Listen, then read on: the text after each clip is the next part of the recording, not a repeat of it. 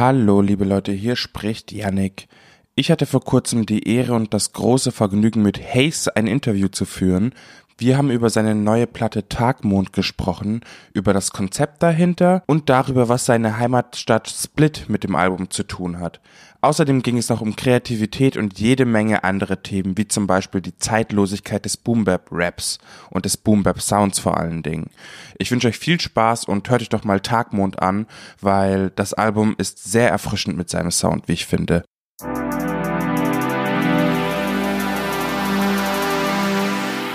Als allererstes für immer.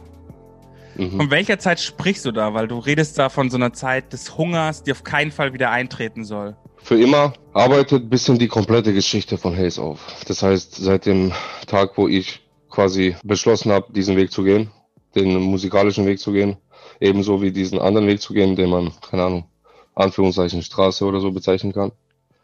Aber diese Dinge passieren halt zwangsläufig, sprich die Probleme, in die du reinrutscht. Ich meine, fäng, du fängst an, sie dir selber zu machen, entwickelst dich da rein, aber genauso wie eine Berufung oder eine Leidenschaft, finde ich, entwickelt sich. Und als dann für mich relativ früh klar war, dass ich für immer Musik machen werde, habe ich dann damit angefangen. Unterschiedszeiten ähm, waren dann die ersten Videos und so. Und genau von dieser Zeit spricht für immer, weil es ähm, Referenzen an Songs von früher, von der Mixtapes hat, in Zeilen hier und da und ähm, mit äh, Cuts natürlich von Brisk an dieser Stelle. Einfach ein bisschen den Oldschool-Vibe einzufangen, um zu zeigen, dass sich einfach nichts verändert hat in knapp äh, zehn Jahren. Ähm, ich habe das Interview mit Sino gesehen, wo du auch äh, erzählst, dass du ja Musikmanagement, glaube ich, angefangen hast zu studieren und das dann aber nicht ging, weil ihr euch das einfach nicht leisten konntet. Nicht nur, nicht nur nicht leisten, Bro. Nicht nur nicht leisten. Also, guck mal, ich habe in Karlsruhe gewohnt. Meine Eltern sind irgendwann nach Stuttgart gezogen. Wir mit denen, weil mein Vater gesehen hat, dass hier viel Scheiße passiert und er hat ein Jobangebot dort bekommen und wir haben das alles als alle zusammen als Familie als ein, eine Art Neuanfang gesehen. Hm, dort habe ich dann mir eine Privatuni gesucht, die dieses Studiumangebot hatte. Und das war halt Management und Produktion. Also das war so voll mein Ding. Und ich habe äh, schon lange Musik gemacht bis dahin. Und ich dachte mir, komm, äh, heb's auf eine professionelle Ebene. Aber nicht nur der Preis war halt das Problem, sondern auch, wie gesagt, diese anderen äh, Geschichten, die mit der Seite abseits der Musik zusammenhingen. Und ich erinnere mich halt an Sachen wie keine Ahnung, Stift hinzulegen, obwohl eine Klausur ist, weil du andere Sachen gerade zu klären hast, die in dem Moment einfach wichtiger sind als die Uni. Das war auch die Zeit, in der mir klar geworden ist, dass entweder oder Sekt oder Seltas, weißt du, ich meine, alles oder nichts. Voll, voll, voll. Wie man es auch nimmt. So, du kannst nur der Beste in etwas werden, wenn du auch bereit bist, alles dafür zu tun und nur das in den Fokus zu nehmen. Und das war auch der Entschluss, ähm, nach Karlsruhe zurückzukehren was letztendlich in der ähm, Wie der Hase läuft EP gemündet ist und ähm, in der Zusammenarbeit mit Chapter One und so weiter und so fort. Ne? Ich finde ich finde so interessant, weil man hört für immer und hört so direkt wieder dieses, was ja bei dir sowieso immer ist, dieses Jugo-Infused. Du hörst sofort wieder mhm. Slushai, was du überall hörst die ganze mhm. Zeit. Was für die Leute, die es nicht wissen, hört zu bedeutet. Wie wichtig ist es dir quasi, deine Roots äh, so nach, nach außen zu tragen? Oder gibt es einen bestimmten Grund oder ist es einfach nur, weil das dein Sprech ist und weil, weil sich die Sprache so schöner anfühlt oder weil es sich natürlicher für dich anfühlt, so zu schreiben? Das auf jeden Fall. Also ich finde auch, dass jeder, jeder Rapper ähm, immer so quasi seine Texte schreiben sollte, wie er auch selber spricht, was, was von, von Dialekt bis hin zu Slang-Ausdrücken geht oder keine Ahnung. Also so wie du dich wohlfühlst. Ich versuche auch immer so natürlich in Anführungszeichen zu schreiben, wie ich auch rede.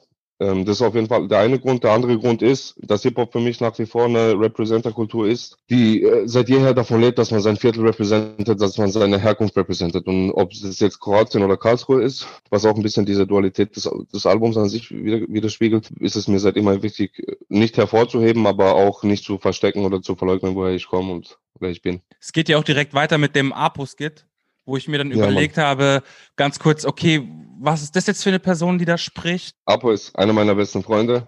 Hey, es ist eine Sprachnachricht geworden. Ich habe immer schon Skits gefeiert bei Werken, die ich mir selber angehört habe. Ich habe viele 90er Jahre amerikanischen Rap gehört, klar. Und ähm, ein Album ist ein zusammenhängendes Ding. Das lebt genau von dieser Dynamik, die entsteht durch Skits, Intros, Outros, instrumentale Geschichten und so weiter und so fort. Also das Skit Apo ist entstanden, als er mir quasi eine Sprachnachricht geschickt hat, als wir darüber geredet haben, dass Kassetten rauskommen werden. Es war ein Intro quasi für den nächsten Track, also für Hustle and Flow mit Kiko. Mhm. es ging um die Kassetten und auch um die Frage, wer überhaupt noch ein Kassettendeck hat, um das äh, abzuspielen im Endeffekt. Ich habe dir die Box vorab schon gerade eben gezeigt. Das ist schön für, äh, für an die Wand hängen und sieht gut aus, aber die Kassetten sind tatsächlich bespielt. Das sind zwei unabhängige Tapes, die das Album äh, ergänzen, sage ich mal einfach, und sich zum Album ergänzen, besser gesagt. Aber ja, wie gesagt, deswegen kommt das Skit wahrscheinlich auch so relativ früh in der gesamten Tracklist, weil das sind, wenn du es dir genau anguckst, zwei Tracklists es gibt zwei Intros, es gibt zwei Outros, es sind zwei unabhängige Tapes im ersten Moment. Aber wiederum, wenn man es als ein Werk hört, in Reihenfolge hört, dann peilt man, was ich mir dabei gedacht habe. Deswegen kommt es auch als Schallplatte nochmal raus, weil ich bin auch ein Fan davon, dass man das Album, wie gesagt, als ein Werk wahrnimmt, die mhm. Nadel auflegt und es gezwungenermaßen als Ganzes einfach hört, ohne hin und her zu skippen. Als nächstes Hustle and Flow. Meine Frage da wäre als allererstes mal, Warum ist deine Gabe verflucht oder inwieweit ist deine Gabe verflucht? Weil das rappst du ja in, in Hustle and Flow mit Kiko. Es ist ein Thema, was mich beschäftigt, weil ich, äh, weil man mit der Kunst quasi immer auf so einem schmalen Grad sich bewegt. Mit der Straße ebenso auf einem schmalen Grad sich bewegt. Und diese Kunst, die wir machen, hängt halt viel mit dem Lifestyle zusammen, den wir leben. Lebt voneinander, nimmt voneinander.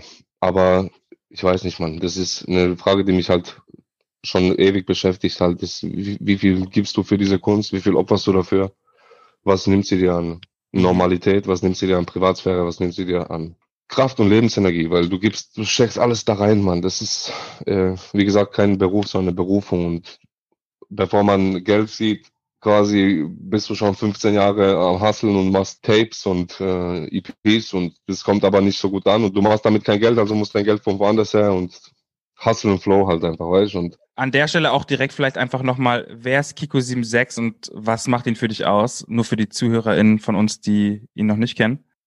Kiko76 ist ein junger Mann aus Bruchsal. Äh, er kommt ebenfalls vom Balkan. Er ist Karlsruher Schule wie kein Zweiter. Und ich ähm, habe ihn unter Vertrag genommen vor nicht allzu langer Zeit. Er ist das neueste Signing bei Alte Schule Records, hat eine EP, hat die Graue Facetten EP gemacht, die jetzt auch eben in der Box drin liegt auf CD, aber äh, ist schon erschienen auf Spotify, also kann man sich anhören. Es ist auch ein krasses Werk, was finde ich diese ganze Oldschool-Geschichte in eine komplett neue Zeit rein versetzt. Obwohl ich das quasi schon mache. Aber er macht es nochmal einen Ticken äh, fresher, nochmal einen Ticken äh, neuer, moderner, weißt du, wie ich meine? Und ich feiere ihn Voll es ist krass halt, dass er aus der gleichen Ecke kommt wie ich, sowohl von hier als auch äh, von unten halt. Da wird auf jeden Fall noch einiges kommen. Und guck mal, ich kann es jetzt bei dir sagen, Hustle and Flow trägt den Titel auch Hustle and Flow, weil ich und Kiko, beziehungsweise Kiko und ich, eine EP gemeinsam machen. Und zwar die Hustle and Flow EP, wo wir einfach unsere, genau, einfach Features ballern, ähm, gegenseitig, vielleicht ein, zwei Solos noch dazu, aber einfach zeigen, dass Karlsruher Schule sich durchzieht über Generationen, sag ich mal, weißt Bin ich gespannt auf jeden Fall. Ähm, der nächste Song, Naja, ja, jein. Erstmal ja, sehr interessant äh, von der Hook her. Ist super catchy ähm, ja. und auch sehr eigen irgendwie. Du erzählst eingangs direkt von deinem Dad, der Rastarbeiter war. Ähm, wie hast du ihn und eure Struggles äh, als Kind wahrgenommen? Weil ich kann mir vorstellen, das prägt einen schon, wenn man irgendwie den, den Vater sieht, der irgendwie sicher am Schaffen ist oder die Family sieht, die irgendwie versucht, alles zusammenzukriegen. Das prägt einen ja auch, ne? Ja, klar klar. Guck mal, ähm, ich sag dir so, es hat mich sehr geprägt, weil mein Vater ein sehr, eine sehr ehrliche Haut ist, sag ich mal. Sehr ein re rechtschaffener Mann.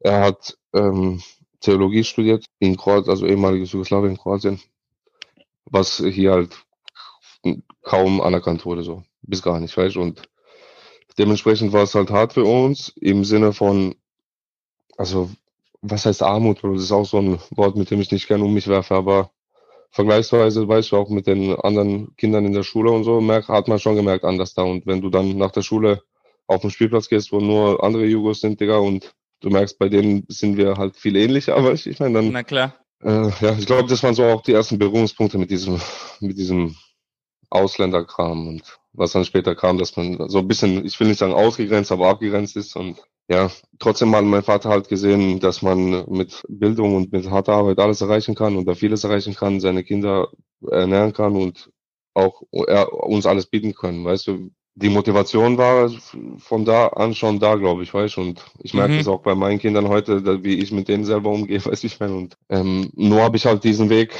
der Musik eingeschlagen. Und in meiner Familie gibt's Musik. Mm, mein Vater ist musikalisch sehr begabt, spielt einige Instrumente, mhm. kann singen. Meine Tante unterrichtet sogar Musik an einer Hochschule in der Schweiz. Wow. Und ich habe das halt voll früh entdeckt. Dachte mir halt, komm, von allen Seiten halt entdeckt. Das heißt, mit kroatischem Rock, ex-jugoslawischem Rock hat's angefangen, bis halt hin zu Hip-Hop, als ich irgendwann die Marshall Mathers LP gehört habe. Und da habe ich entschlossen, ich mache das. Und seitdem mache ich das, weißt du. Und 15 ein großer Einfluss gewesen. Verstehe. Dementsprechend sind auch ein paar gesungene, melodiöse Hooks dabei, wie zum Beispiel Naja mhm. Ich finde, gerade auch bei Hooks darf man sich halt jede Freiheit nehmen und einfach mal Neues erschaffen, auch wenn es ein bisschen unkonventionell ist, sag ich mal. Weißt? Auf jeden Fall. Eine letzte Frage noch äh, bezüglich der Dynamik irgendwie, weil du erwähnst ja auch quasi im Anschluss direkt, dass äh, das mit Scham verbunden ist, quasi dein, dein, dein Schreiben in Bezug auf deinen Vater. Irgendwie, da war, da war, da, da, da ist, ich weiß nicht mehr genau, was die Line war, aber du erzählst auf jeden Fall, ich weiß, ich, ich weiß nicht mehr genau, aber du sagst auf jeden Fall auch etwas, dass es irgendwie mit, ja, Scham verbunden ist. Ja, klar, weil guck mal, guck mal ich habe damals Musik gemacht in meinem Viertel. Wir haben zusammen Videos gedreht an den Orten, wo wir abgehangen sind und die Videos selber gemacht und geschnitten und getan, aber mal YouTube, mein Vater hat sich doch auch reingezogen, weißt? Und dann hat er auch eins zu eins zusammensehen können und hat dann plötzlich gewusst, was abgeht. Was er halt eh schon geahnt hat, habe ich ihm bestätigt dadurch. Und ähm, viele Kroaten hier in Karlsruhe kennen ihn, kannten ihn, kennen ihn, weißt und es ist halt scheiße für Eltern, Digga, wenn das Kind so Blödsinn macht, weißt und wenn es noch auf den Präsentierteller legt und den Leuten quasi noch darüber Lieder singt, weißt und mhm, mh das war halt der Knackpunkt, Mann. Und irgendwann hat er halt gesehen, wie ernst ich es meine. Spätestens als ich dann von zu Hause weg war und das halt wirklich alles in meine Hand genommen habe und gesagt habe, hey, es gibt nichts aus diesem Weg und das hänge ich mich da rein, bis es klappt, weißt mhm. Und ja, heute habe ich ein super Verhältnis zu ihm und wir reden voll viel über die Mucke und über die Karriere und er gibt mir Ratschlä Ratschläge und hilft mir auch, wo er kann, weißt Das ist das Wichtigste. Aber das ist halt, hat sich entwickelt, sag ich mal so. War ein langer Weg. Ja, voll ist ein Prozess immer.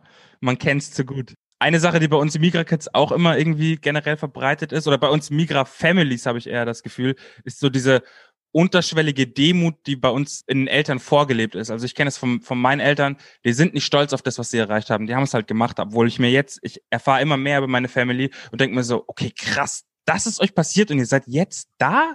Finde ich voll ja. heftig. Und heutzutage ja. würde man sich voll, voll brüsten damit, aber ich habe das Gefühl, ja. dass dass es voll dem, demütig ist. Ist bei dir auch so gewesen?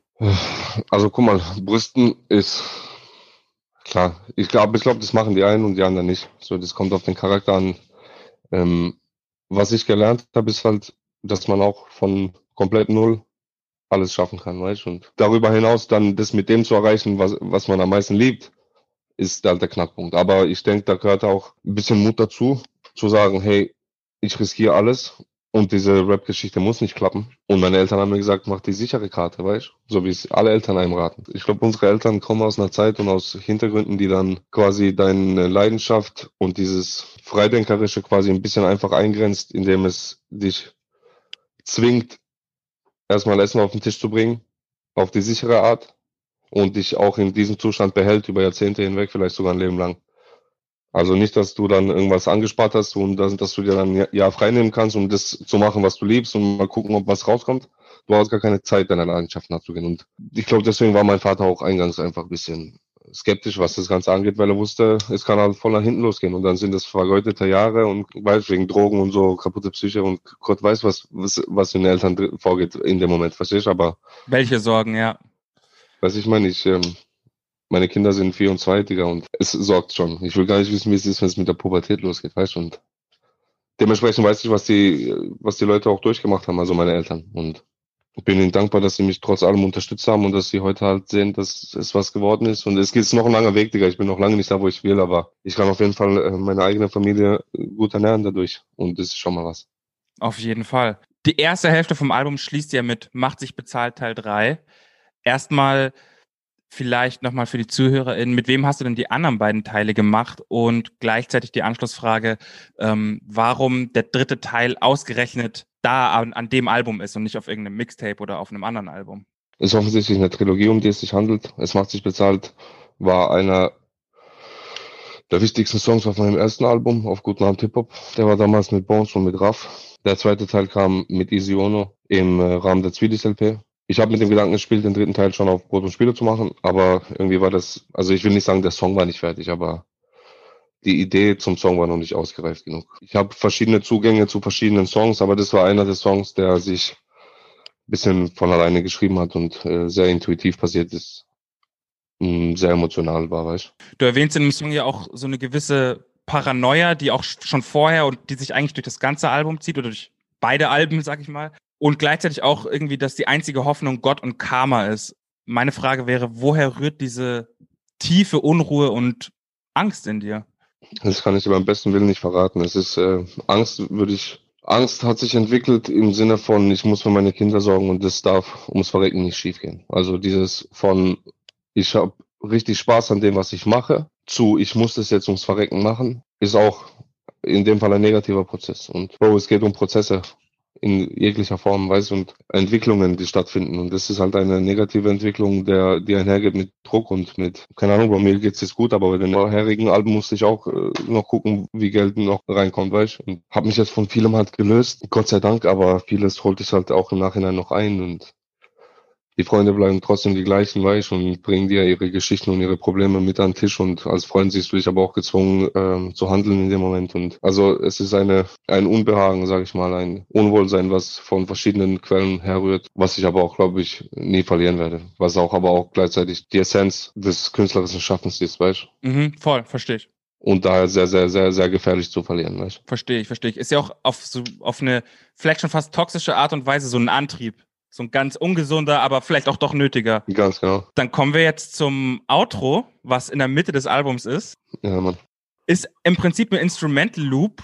Und ich würde mhm. an der Stelle vielleicht einfach gerne mit dir kurz über den Boom Sound reden, weil ich habe auch bei Zino, Shoutouts an der Stelle, gesehen, dass du so ein bisschen philosophiert hast, dass der Boom Sound auch quasi ein Update bekommt allmählich oder dass, dass da, mhm. dass da auch noch Dinge passieren und Entwicklungen passieren und der nicht schon auserzählt ja. ist. Der Boom Sound Golden Era Sound. Denn die wird niemals vergehen. Ich glaube, das ist der Ursprung und der Kern dieses Ganzen. Es wird sich viel drumherum entwickeln. Aber ebenso wird dieser Sound sich weiterentwickeln mit Leuten wie zum Beispiel mir, mit Leuten wie zum Beispiel Kiko, der den Sound auch feiert, aber dem Ganzen seinen eigenen Twist mitgibt. Um mich zu wiederholen von dem, was ich bei Sino gesagt habe, ist, es ist ein Kreislauf, der sich wiederholt. Wir als Künstler sind nicht in der Lage, etwas Neues zu erschaffen sondern stets nur zu reinterpretieren mit eben diesem gewissen persönlichen Touch, den du den ganzen mitgibst, sei es Dialekt, sei es eine Hi-Hat, die du feierst. Ich habe lange Zeit überlegt, also guck mal, ich, wie gesagt, ich mache das schon ein paar Jahre und es war halt immer die Frage von klein auf, was will ich für Sound machen? Und wie soll das klingen, sowohl lyrisch, textlich, als auch musikalisch und beattechnisch. Mixtapes gemacht, Digga, viele Produzenten auf diesem Weg kennengelernt und schließlich auch angefangen selber zu produzieren unter dem äh, Pseudonym Dannemann und einfach mal diese von, von der Seite, von der musikalischen Seite das Ganze anzugehen und nicht nur zu begreifen, sondern vielleicht auch, wie gesagt, selber mal ein Beat zu bauen. Und mir ist klar geworden, dass dieses, also ich, ich weiß jetzt bewusst, wie ich diesen Sound, wie du sagst, updaten kann, wie ich dem Ganzen meinen eigenen Twist verleihe. Und das ist bei diesem Album besonders halt die Tatsache, dass mir so eine, so ein Licht aufgegangen ist, sag ich mal. Glühbirne über Kopf. Und ich habe mir gedacht, komm, versuchen wir doch mal diese ganzen oldschoolen Beats, die aus Maschinen kommen und durch NPCs und Gott was, was ich gemacht werden, versuchen wir doch so zu mixen wie eine moderne Produktion. Lassen wir doch die Vocals und eben dieses tontechnische Prozedere, lassen wir das doch einfach komplett modern gestalten, weil eben zum Kon im Kontrast zu den Spuren, die angeliefert werden, die komplett untenrum wummern und kratzen und so weiter. Mhm. Dass man das einfach so in Kontrast zueinander stellt und das hat geklappt auf Anhieb. Ich habe ihn äh, bei Rawline in Heidelberg in Appleheim aufgenommen. Liebe Grüße an der Stelle. Kiki hat dort länger schon aufgenommen und hat gesagt, Bro, komm mal mit, komm mal mit. Ich bin dann da hingefahren, auch durch Corona, weil ich nicht mehr nach Basel fahren konnte. Also nicht gescheit mehr nach Basel fahren, fahren konnte, wo ich zuvor aufgenommen habe. Und das hat halt geklappt, Digga. Und dieser Sound ist einmalig, was das angeht. Und ich denke mir, der wird sich jetzt erstmal eine Zeit lang nicht ändern, solange ich noch Bock habe, das zu machen. Und ich habe extrem Bock. Und deswegen, wie gesagt, ich sitze schon mit Kiki an der EP. Und ich habe äh, nahezu genau den Sound gefunden, den ich, den ich gesucht habe jahrelang. Das heißt, ich weiß genau, wie nehme ich auf, was für Adlibs, Doppelspuren brauchen wir. Ähm, Luca sitzt hinter den Reglern, weiß genau, was er macht. Die Beats sind nach wie vor von den gleichen Leuten ähm, und einfach nur ein bisschen aufpoliert, sage ich immer, weißt Mhm, verstehe, verstehe. Update ja. eben. Sehr schön. Ja. Dann kommen wir zum zweiten Intro. Wie spreche ich das aus? Red Nummer 4 Intro? Red Nummer 4, genau. Red Nummer 4 Intro. Meine Frage ist, was hat es mit dieser Album- Album-Idee überhaupt auf sich? Tag, Nacht. Guck mal, Tag Nacht ist schon gut, wie du sagst, Bruder, weil es hat ähm, Dualität. Das Album trägt den Titel Tag Mond, weil das für mich ein Sinnbild der Ankündigung der Dunkelheit ist, während es noch hell ist. Das heißt, du weißt, was du da tust, in jeglicher Hinsicht und brauchst dich über die Konsequenzen nicht beschweren. So. Das Album spricht und handelt von Selbstreflexion und der Hoffnung auf, auf äh, eine positive Entwicklung des Ganzen, einen positiven Ausgang. Arbeitet allerdings auch sehr viel auf. Also ich würde sagen, von den Alben, die ich bis jetzt gemacht habe, ist das zeitgeschichtlich, wenn man das so sagen kann, das umfangreichste. Das heißt, setzt sehr früh an in der Karriere und äh, schreibt bis in die Gegenwart, vielleicht sogar einen Ticken mit Ausblick in die Zukunft, sage ich mal, in der Hoffnung. Halt. Es ist so entstanden, dass ich nach langer Zeit in Kroatien war. In Split, oder? Zu Urlaubszwecken, genau in Split. Deswegen heißt auch das erste Tape das ST-Tape. ST ist das Kennzeichen und das Kürzel von Split halt. Der Teil ist in Kroatien, also in Kroatien entstanden, während ich eigentlich Urlaub machen wollte, gleichzeitig die Familie besuchen. Ich war fast zehn Jahre lang nicht mehr dort gewesen, aus privaten Umständen und auch, wie gesagt, halt ähm, von zu Hause weg und nicht im Guten wegen der Musik. Und du kannst, also ich wollte erst äh, als gemachter Mann wieder nach Hause, nach Hause im Sinne von Kroatien zurückkehren und mhm habe meine Frau und meine Kinder dabei gehabt und wir haben halt wirklich einerseits einen wunderschönen Urlaub gehabt, um quasi einmal auch den Kindern nahezubringen, wo sie zum Teil herkommen, weil sie sind halb Kurden, mhm. aber eben auch halb Kroaten und ich wollte denen zeigen, wie das, also wirklich auch ins Dorf gebracht und auch für mich war das halt sehr wichtig und dort habe ich so eine gewisse auch kreative Energie gespürt, die ich dann auch ausgenutzt habe und angefangen habe, Songs zu schreiben. Ich habe mich auch die Suche nach Studios gemacht, weil ich auf unbestimmte Zeit dort war. Mhm. Mir war nicht ganz klar, wann komme ich zurück und ähm, wie gesagt, habe halt versucht, Musik zu machen. Haben meinen Laptop dabei gehabt, leider keine Maschinen, aber so skizzenmäßig kann man trotzdem schon arbeiten, sage ich mal. Mhm. Dann hatte ich halt irgendwann das Gefühl, dieses Tape ist fertig und habe mir gedacht, das muss jetzt aufgenommen werden und bin dann einfach äh, über Nacht quasi wieder nach Deutschland. Mhm, mh. Habe das aufgenommen, habe hier weitergeschrieben. Also guck mal, mir ging es darum, ich bin nach Kroatien gegangen, weil auch hier viel äh, anderer Stress mich begleitet hat und lange Rede, kurzer Sinn, egal wo du hingehst, der Stress ist bei dir. Das ist mir klar geworden auf dem Weg dieses Albums. Ja. Ist auch so quasi ein bisschen das große Finale mit Songs wie äh, Schatten und Tagmond, sage ich mal. Und ähm, ein Tape, das in Kroatien in Split entstanden ist, ein Tape, was hier entstanden ist. Und die sich ergänzen wie Yin und Yang und das, das dreht sich und schließt sich der Kreis. Voll, voll, voll. Es ist ein in sich gekehrtes, äh, in sich geschlossenes äh, Projekt. Also das ist nicht nur gesplittet im Sinne von, es sind zwei Tapes, sondern diese Tapes hängen trotzdem unmittelbar zusammen und würden untereinander nicht funktionieren, sage ich mal. Dann lass uns zu kleiner Vato kommen. Weil ich finde, da, da kommt auch ganz viel zusammen. Da erwähnt sie natürlich auch Split, wo es den besten Fisch gibt anscheinend. Ähm, ähm, was verbindest du erstmal mit dem Ort Split an sich, da, da, da kommst du her wahrscheinlich? Also nicht direkt aus Split Split, aber ähm, quasi 20 Kilometer um, Umland. Da Dalmatien in die Dalmatien-Küstenregion trotzdem. Dalmatien, genau, genau, genau. Also wir waren seit klein auf immer in Kroatien. Meine Eltern haben voll Wert drauf gelegt auch. Und wir waren als Kinder auch gegen Ende des Krieges schon jeden Sommer halt und manche Jahre sogar zweimal, dreimal, weiß ich, ich meine. Hm. Und das hat mich sehr geprägt hat, muss ich ja schon sagen. Und wir sprechen von Haus aus Kroatisch, quasi äh, fließend mhm. halt. Und meine Eltern, denen war das halt wichtig, dass wir die Sprache beherrschen. Und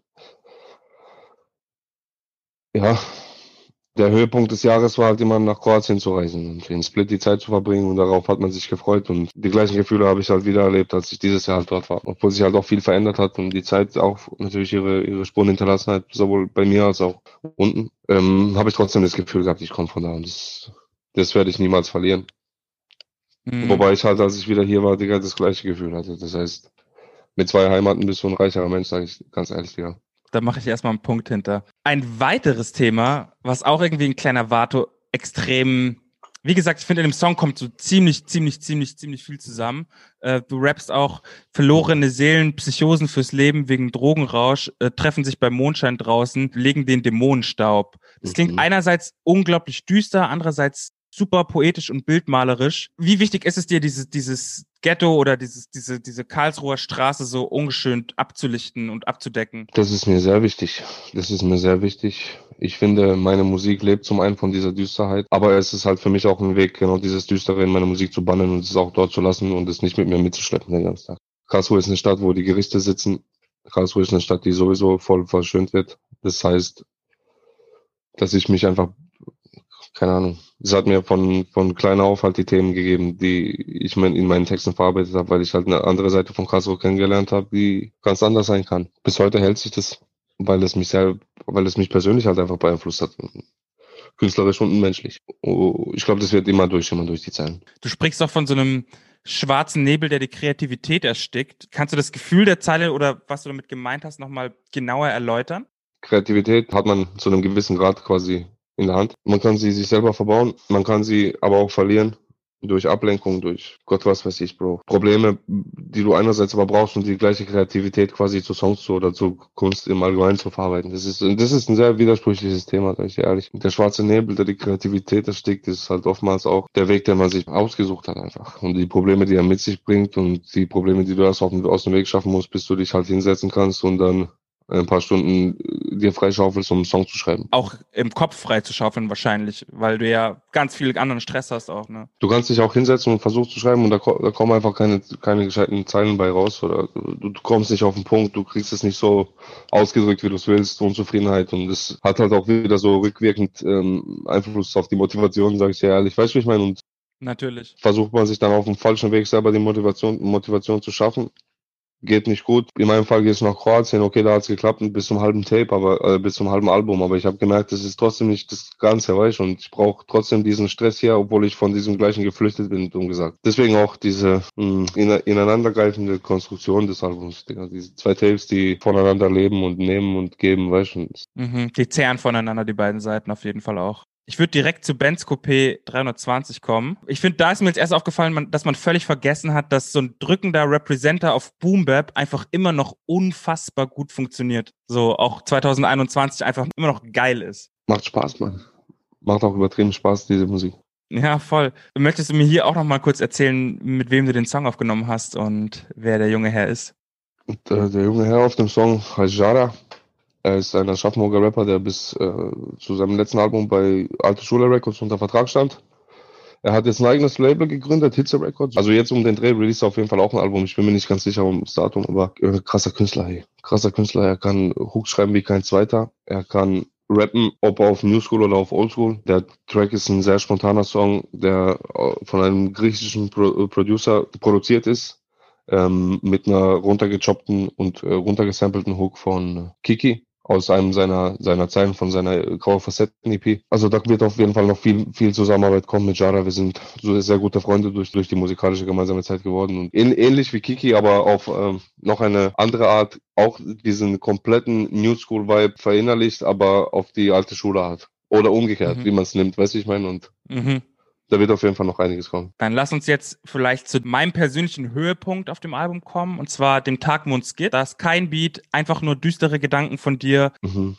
Und auch wieder diese krasse Straßenpoesie, die ich vorhin schon mal erwähnt habe. Wie kommt es, dass du, dass, dass da auch etwas komplett ohne Beat ist und du einfach wirklich nur komplett poetisch, schöne Wort, also brutale Worte findest, irgendwie für, für das, was du ausdrücken möchtest. Ist es was, was du in Zukunft öfter machen möchtest? Einfach auch vielleicht einfach nur für, für die Worte schreiben und nicht für die Musik? Guck mal, ich sag dir so, seit jeher versuche ich meine Texte so zu schreiben, dass sie auch ohne einen Beat und auch wenn die Hook mal wegfällt, dass ein 16er vorgetragen werden kann als Gedicht. Also es sind kleine in sich abgeschlossene Gedichte, sag ich mal.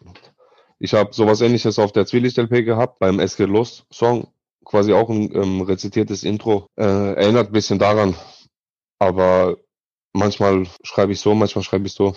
Also ich, wie gesagt, Kunst hat, hat keine Regeln für mich und es ist einerseits ein Intro für den darauffolgenden Titel, den gleichnamigen aber andererseits ist es auch für mich eine Pause im Album, ein Cut im Album, um nochmal das, was man jetzt bis jetzt gehört hat, quasi nochmal in sich gehen zu können. Ähnlich wie das instrumentale Outro zum Beispiel. Also nicht nur um den Sound zu erklären, den man fährt, sondern auch, dass die Hörer sich kurz den Moment Zeit nehmen können, durchatmen können, keine Ahnung, kurz drüber nachdenken können, was sie gerade gehört haben, bevor es weitergeht einfach, weißt du? Und, mhm. und inwieweit hängen der Song und Skit zusammen? Also auch thematisch vielleicht? Äh, kannst auch direkt gern drauf eingehen, ja. was Tagmond, der Titelsong des Albums oder der Alben, sage ich mal, ähm, für dich bedeutet? Tagmond ist der Titelsong, wie du schon sagst. Er ist der Song, in dem, also von der Dramaturgie her, der Song, in der ähm, das Finale geschieht. Das heißt, der Hörer kriegt die Pointe zu hören. Es, es ist ein sehr ruhiger Song, aber gleichzeitig sehr emotional und mh, mm, der Schlüssel quasi in dem Moment, wo mir klar geworden ist, dass egal, ob ich in Kroatien oder in Deutschland bin, dass ich die Probleme zu klären habe, die ich zu klären habe und dass, wie gesagt, dass der Ort des Aufenthalts nicht wichtig ist. Mhm, mhm, absolut. Kommt auf jeden Fall auch genau so rüber. Also im, wenn man sich das Album von vorn bis hinten anhört, dann äh, ist das auf jeden Fall der Moment, so mit dem Skit davor, wo alles ruhig ist und man, wie gesagt, sich nochmal sammeln kann. Ähm, und danach quasi so sich das Album vor allem entfaltet so ein wenig. Und deswegen habe ich auch, glaube ich, diesen Skit an der Stelle platziert. Der hätte natürlich auch im Song selber funktioniert, auf, auf das Instrumentale oder so. Aber äh, nein, also der, da, da musste so ein kurzer, kurzer Cut rein, bevor, also dass dieser Effekt einfach verstärkt wird und die, dieser Song besonders hervorgehoben im Zusammenhang des kompletten Albums und der beiden Tapes, weißt du. Ich will das, äh, die letzten beiden Songs will ich gar nicht zu weit noch besprechen, weil damit wir nicht alles besprochen haben und die Leute auch noch ne, ein bisschen äh, selber entdecken können, wobei ich sowieso finde, dass man genug entdecken kann zwischen zwischen den Zeilen. Aber die letzte Frage vielleicht. Zum Ende zusammengefasst, was ist Gastarbeitermusik? Gastarbeitermusik. Gastarbeitermusik ist die Musik, die Geschichten erzählt von zwei oder drei Generationen. Leuten, die nicht wegen Krieg unbedingt, aber die ihre Heimat verlassen mussten aus, aus wirtschaftlichen Gründen oder aus persönlichen, privaten Gründen. Und wir sind die Erben dieser Menschen. Wir sprechen für die bestimmte Generation und deswegen spiele ich auch oft mit diesem Wort, weil es einfach so eine, ähnlich wie die Musik an sich eine Nische darstellt. Dann mache ich einen Punkt hinter. Das war's schon. Ich danke dir für deine Zeit. Danke dir für, für die Einladung. Hat auf jeden Fall mega Bock gemacht. Ich freue mich, dass äh, dir das Album gefällt. Ich hoffe, den Leuten wird es auch gefallen, wenn sie es in Gänze hören. Ähm, ich würde dir jetzt nochmal äh, einfach sagen, das letzte Wort gehört dir. Das letzte Wort gehört mir. Dann sage ich den Leuten viel Spaß beim Hören des Albums. Viel Spaß beim Hören der Tapes. Nehmt euch die Zeit und hört es euch am Stück an. Es hat alles einen Grund, wo was platziert ist, warum die Skits da sind, wo sie sind. Und ich hoffe, ihr hört die Entwicklung, die wir versucht haben, auch herauszuarbeiten.